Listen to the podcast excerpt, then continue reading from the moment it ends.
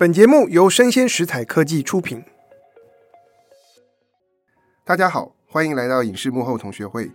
我是冯博翰，在这里用经济学带你解读全球娱乐产业。今天先祝大家二零二三新年快乐，而且时间过得非常快，这也是影视幕后同学会节目刚好满一周年。那在最近啊，Disney Plus 有一部新的原创影集要上映了，而且是一部台剧。叫《台湾犯罪故事》会是全球上映，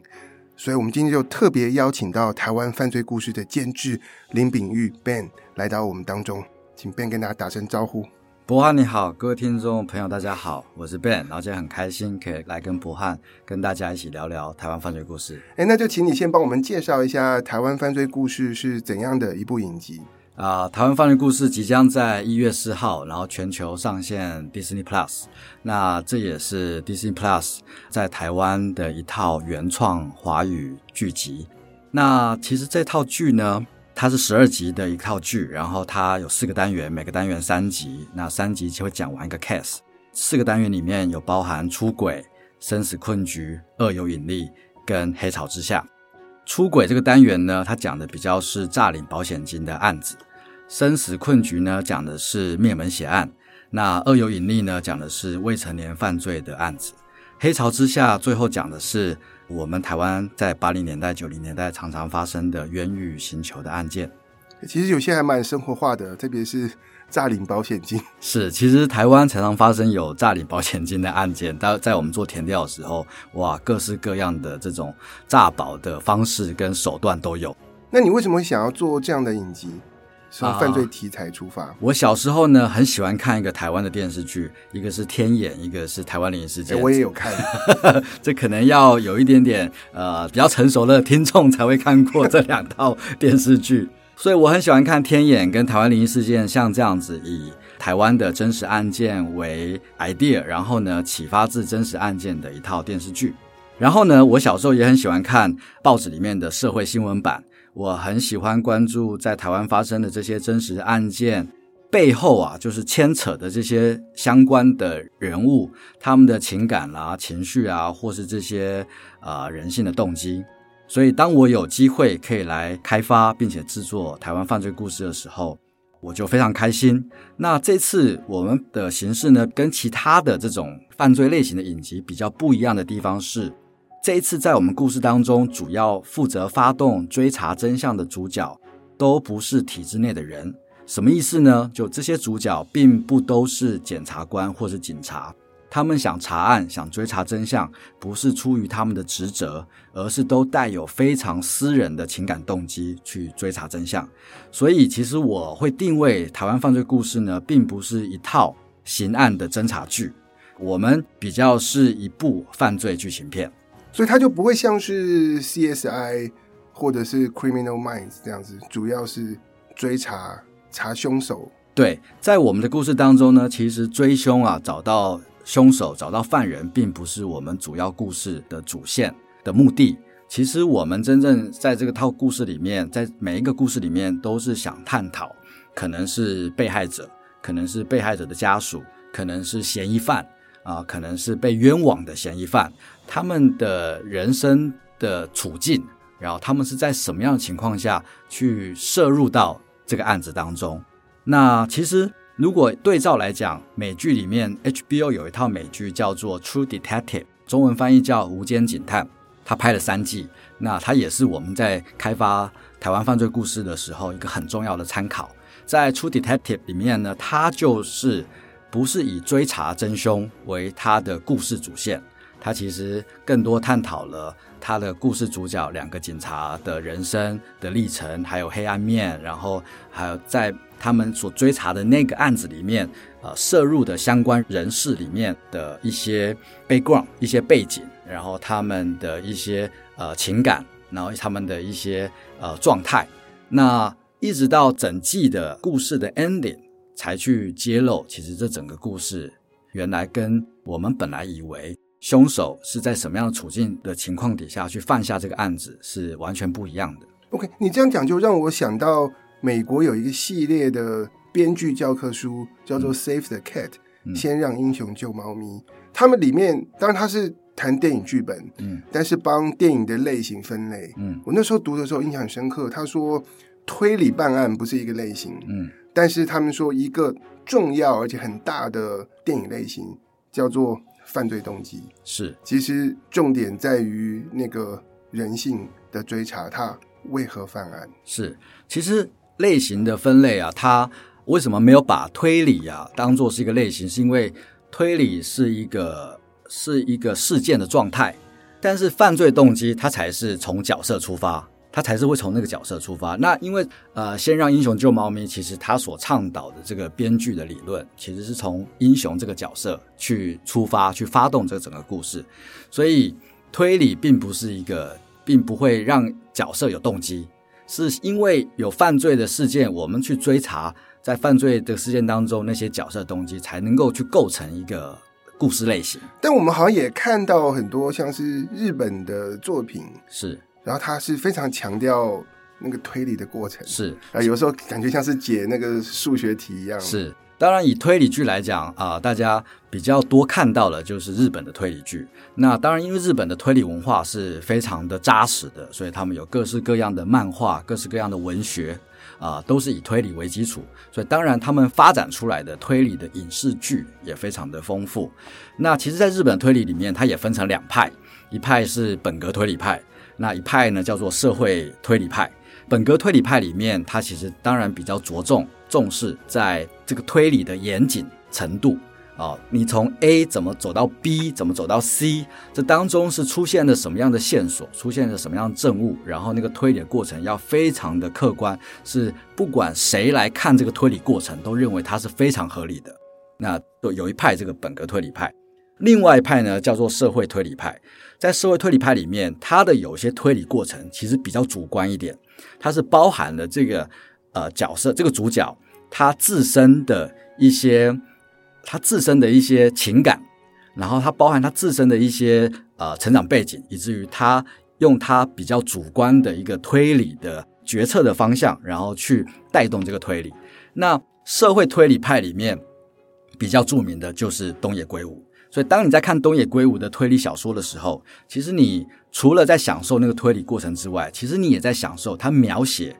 那个角色、那个人物在这个推理的故事里面啊、呃、所扮演的那个很重要的一些起承转合的关键。所以，台湾犯罪故事如果在日本的作品里面比较贴近的，就会是社会推理的。对，这个脉络是的。以台湾犯罪故事来讲，我们比较贴近的是社会推理，我们比较不是本格推理，因为在我们的故事当中，我们并不是呃真的要带观众从案件的开始，然后一路往下追查，去查到到底凶手是谁。我说了，在我们的故事当中，其实追凶并不是我们真正最重要的的戏剧目的。其实我觉得好的社会推理看完之后的后坐力会比较强。是的，它不会只是说。一个一个 puzzle，然后解开，然后就没了。是的，其实我们真正想带给观众的是，在这过程当中，你可以去理解这故事里面的角色，他们的心境，然后他们的处境，然后你可以同理他们。这个是我们想做到的。其实我想聊聊你们的剧本开发，因为我看到台湾犯罪故事很特别的一点，这次是有做跨国的合作。嗯，这是什么样的契机跟什么样的情况？嗯。台湾犯罪故事这一次跟美国的 Imagine Entertainment 我们是一起合作，一起合制。那 Imagine Entertainment 呢是好莱坞导演啊、呃、Ron Howard 朗霍华导演的公司。那其实呢，Ron Howard 他本身最被大家呃熟悉跟知道的就是他很会拍取材自真实事件的电影。他有些什么代表作？呃，包括 Rush，他拍了两个车手的竞争嘛，然后他拍了。呃，美丽境界拍了《阿波罗十三》所以这些其实，在著名的这种真人真事的电影里面，基本上都是来自于 Ron Howard 的导演。所以，当我们这次做这个题材的时候，Imagine 他们也展现了这个强大的兴趣，然后跟我们一起开发了这套影集。那 Imagine 他们呢，也带来了一个编剧顾问，叫 Trey Callaway。那他是 CSI 的编剧，然后他在我们整个开发剧本的当中，给了我们很多的意见，然后陪我们一起从故事大纲、分级大纲、分场剧本，然后一路到最后的剧本拍摄本。他都一路跟着我们在做开发，可是你们做的是中文的戏剧，是那 Trey 他应该是只会看英文，对，这中间要怎么沟通？是的，所以其实我们确实在呃，就这几个阶段，从故事大纲我们就翻译成英文给他看，他就就这个故事的架构也给了我们一些意见，然后进到分级大纲，每一个故事三集，这三集怎么分段？那这三集的这个架构怎么去去设计？那我们也翻译成英文给他看，还给了我们在三集架构上的一个意见。然后再进到分场剧本，在分场剧本里面，scene by scene 的每一场，他也给我们很多的意见。从这一场怎么接到下一场，再接到下一场，他也给了我们很多意见。在进到拍摄本的时候，就最后的对白本的时候，也是把三集剧本全部都翻译成英文，然后给他看，然后他再给我们的意见。那因为疫情的关系，我们。没有办法让 Trey 他飞到台湾来，所以其实我每次都是在视讯会议上面，让我们台湾的编导跟 Trey 他们在视讯上面。其实这是一个大工程啊，非常大的工程。然后每次视讯的时候，我们也安排了口译员啊，他可以现场就是临场的来帮 Trey 还有我们台湾的编导做翻译。但我相信翻译的问题应该是有人力跟钱就可以解决。可是这过程中，呃，会不会遇到文化上面的不同，或者是？是的，有什么挑战吗？我想说一下，你刚刚讲说翻译是人跟钱就可以解决问题，其实也未必哦，真的。所以其实其实我们在找这个翻译员的时候，我们我们并不是直接找翻译公司，请他派一个人来给我们做翻译，或是或者是说任何一个口译员就可以做这样的这事情。我们其实在找这样的口译员的时候呢，第一个他可能本身啊、呃、也具备戏剧的背景，他也明白剧本开发是怎么一回事，然后他可能也在这个产业，那他才能够听得懂双方。我们台湾的编导跟 Trey，我们彼此想表达的一些意思是什么？这样，其实，在整个开发过程当中，确实我们会遇到一些文化上的差异，包括对角色的设计，从角色设计上开始就会遇到有文化上的差异。比如说，在我们出轨这个单元里面，出轨这个故事，它是在讲火车的出轨意外，也在讲情感的出轨。那在情感的出轨这一块上面，其实他就会遇到台湾的编导。跟美国的编剧对于情感上出轨可以到什么程度，以至于观众可以接受或不能接受，对，像这样的界限，就双方是有不一样的意见的，也有不一样的一些分歧。但是最后我们其实是达成共识，知道说，其实，在就故事走到那个点的时候，我们需要让我们的女主角有这个出轨的行为，这个是戏剧上需要的。但是本来对台湾的编导来讲，他们有一点点没办法接受，因为他们认为故事里面的女主角如果在那个当下做了出轨的行为，怕观众不认同，怕观众会没办法同理，甚至怕观众会讨厌这个女主角。但是他们又可以理解，啊、呃，Trey 就是我们的编剧顾问，他所提的，他需要在那个当下要有那个戏剧效果、戏剧目的。那这个时候呢，台湾的编导他们就回去要想怎么让故事让那个角色走到那个点，他去做出这个出轨的行为的时候，是台湾的观众、华语的观众可以接受，甚至可以同理他的。那这个就是我们在这个开发过程当中彼此都需要去努力的。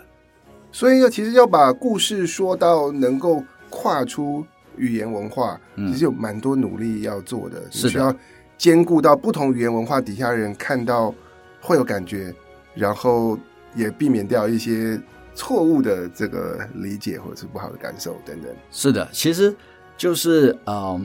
不同的故事、不同的情节，甚至不同的台词，对于可能台湾的观众跟对于其他地区的观众来讲，可能他们感受到的那个情绪跟情感的能量也会是不一样的。所以台词的写法也会受到影响吗？嗯，我觉得台词的写法当然会受到影响，但我觉得更更基本的是那个情节的推动跟发展，怎么让我们的角色他是一直被 push 到那个故事的那个点，他要做出这样的行为跟行动，他说出这样的话，关键的话，那这个我觉得很特别，是。这次我们有另外两间，我刚刚提到了美国的 Imagine Entertainment 这家好莱坞公司，然后还有香港的公司，香港的监制一起参与，他们很好的以台湾外面的的这个视角来跟我们一起做开发的时候，他们都可以给我们很好的这个呃很客观的一些意见，让我们知道说我们现在台湾的编导写的这些情节、这些台词，会不会只有台湾人听得懂，或者会不会只有台湾的观众看得懂？他们从一个台湾外面的视角来看这样的故事，他们能不能理解？他们能不能感受得到同等的情感的能量？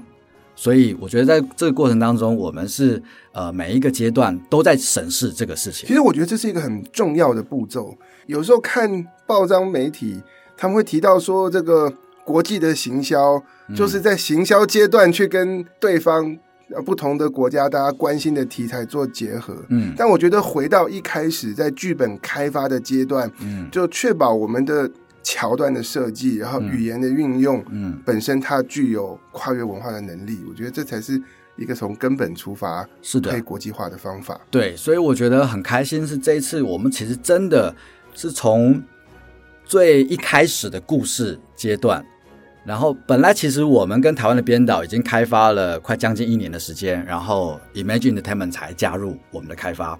然后我们又在跟 Imagine Entertainment 又开发了一年多的时间，然后我们才过绿灯，然后才开拍，然后才才进入拍摄。哇，那这是一个呃付出蛮多的努力。嗯、那我蛮好奇的，就是原本台湾这边的编导主创，嗯、他们对于有美国的顾问要来加入，嗯，对，有时候创作者会觉得说，我在我自己的世界里面思考，那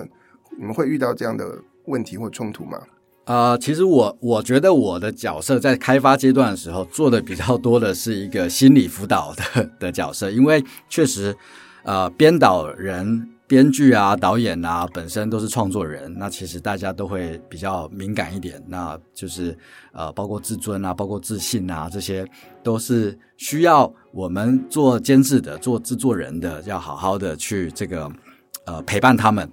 那所以确实在一开始。当我跟他们提说，哎，我们现在有 Imagine Entertainment 的加入，然后我们会有一个美国的呃编剧 Trey Calloway，他是 CSI 的编剧，他会来帮大家一起来做这个剧本开发的时候呢，其实我可以感受得到，大家都是非常没有安全感的。台湾的编导，我们总共有八位啊、四位编剧，四位导演都是非常没有安全感的。但是在经过一次两次我们跟 Trey 的这个试训之后，这个没有安全感其实是很快的就就消失了。那当然，因为 Trey 呢，他也很专业。那 Trey 呢，之前呢，他也跟呃大陆北京的编导合作过、开发过，所以他也可以呃理解华语的编导他们的一些思维。那另外是说，其实 Trey 呢，他也告诉我们，其实，在他们美国的这个所谓的 writing room 编剧室里面，他们有一个原则啊，就是说呢，如果今天有谁提出对于剧本上的问题，那他不能够只提问题，他必须也要提供一个他自己的一个的解决方案，不管那个解决方案是好的或是不好的，但是你不可以只提问题，你也要提一个解决方案。那这也是我一直以来，当我跟台湾的编导在沟通的时候，我也是这么做的。那我们跟翠试训了一两次之后，台湾的编导他们马上就可以明白，第一个翠给的意见非常的专业，第二个翠确实当他给台湾的编导。啊、提出问题的时候，他会也给一个 pitch。这个 pitch 就是说，如果是 Trey 他自己来写的话，他会他会怎么写？他他觉得可以怎么写？但是他也说，我是提供一个意见，你不一定要照着我的意见去写，我只是想激发你，可以朝这个方向去思考。一两次之后，台湾的编导呢、编剧跟导演，他们马上就可以感受得到，这是一个很安全的。环境跟空间，他们不是来被指责的，他们不是来被一个美国的编剧来来 challenge 的，他们也当中感受得到翠确实是给了很多的 pitch，给了他们很多的 pitch，而且并没有要强压他们要接受他的意见，所以在这个很安全的空间里面，我觉得台湾的编导就慢慢的呃卸下许多心防，然后也我觉得有刺激他们去思考怎么样让他们的故事啊。更能够走出台湾这个市场。OK，其实过程中我听你这样讲，我都恍然大悟，觉得监制角色重要在哪里？我觉得提供大家安全感是的，是是的，是是非常非常重要。大家在安全的、有安全感的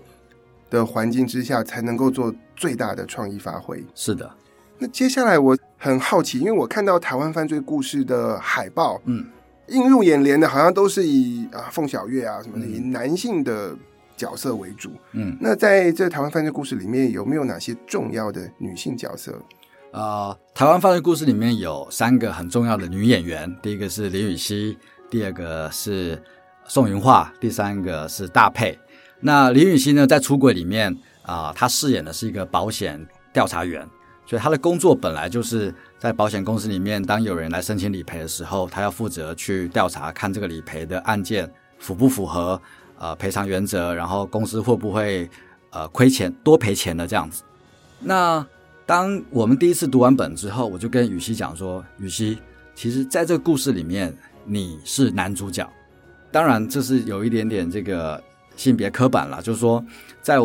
大部分的故事里面，其实大部分的观众都是在 follow 男主角，然后好像我们比较多看到女主角是呃是跟着男主角一起去冒险。所以我是跟雨熙说，其实在这故事里面，你才是发动故事的男主角。所以他是第一主角。对，他是第一主角。”不管旁边再帅的凤小岳，或者是薛仕凌，或者是施柏宇，他们其实其实是来帮衬你的。但是真正在带领观众进到这个角色，在这个故事里面去冒险的是予晞你这个角色。OK，那大佩呢？他在《黑潮之下》里面饰演的是一个女的辅导长。那我们特别设计在这个案件当中呢。在这个所有都是男性的军营里面，我们特别放下这个女女的辅导长，并且在这故事最后，我们是让她可以带着一个觉醒的一个精神，然后在这故事里面起到一个提醒的一个功能。这样，那宋云画这次就更特别了，她这次是在技术上有很大的突破。他一人分饰两角.他一个人饰演一对双胞胎的姐妹，所以不管从造型上，然后从说话的方式，从心境上、个性上，他都做了一个很大的的这个区别。另外，他的这两个角色，其中一个也是受害者，是死者，然后另外一个是被害者家属，所以他也把这两个角色诠释得很好。他在这个技术上有很大的突破。所以我觉得，虽然我们的女性角色只有三位，但是这三位都是非常重要，而且它是很能够让观众马上看到并且记住的。了解。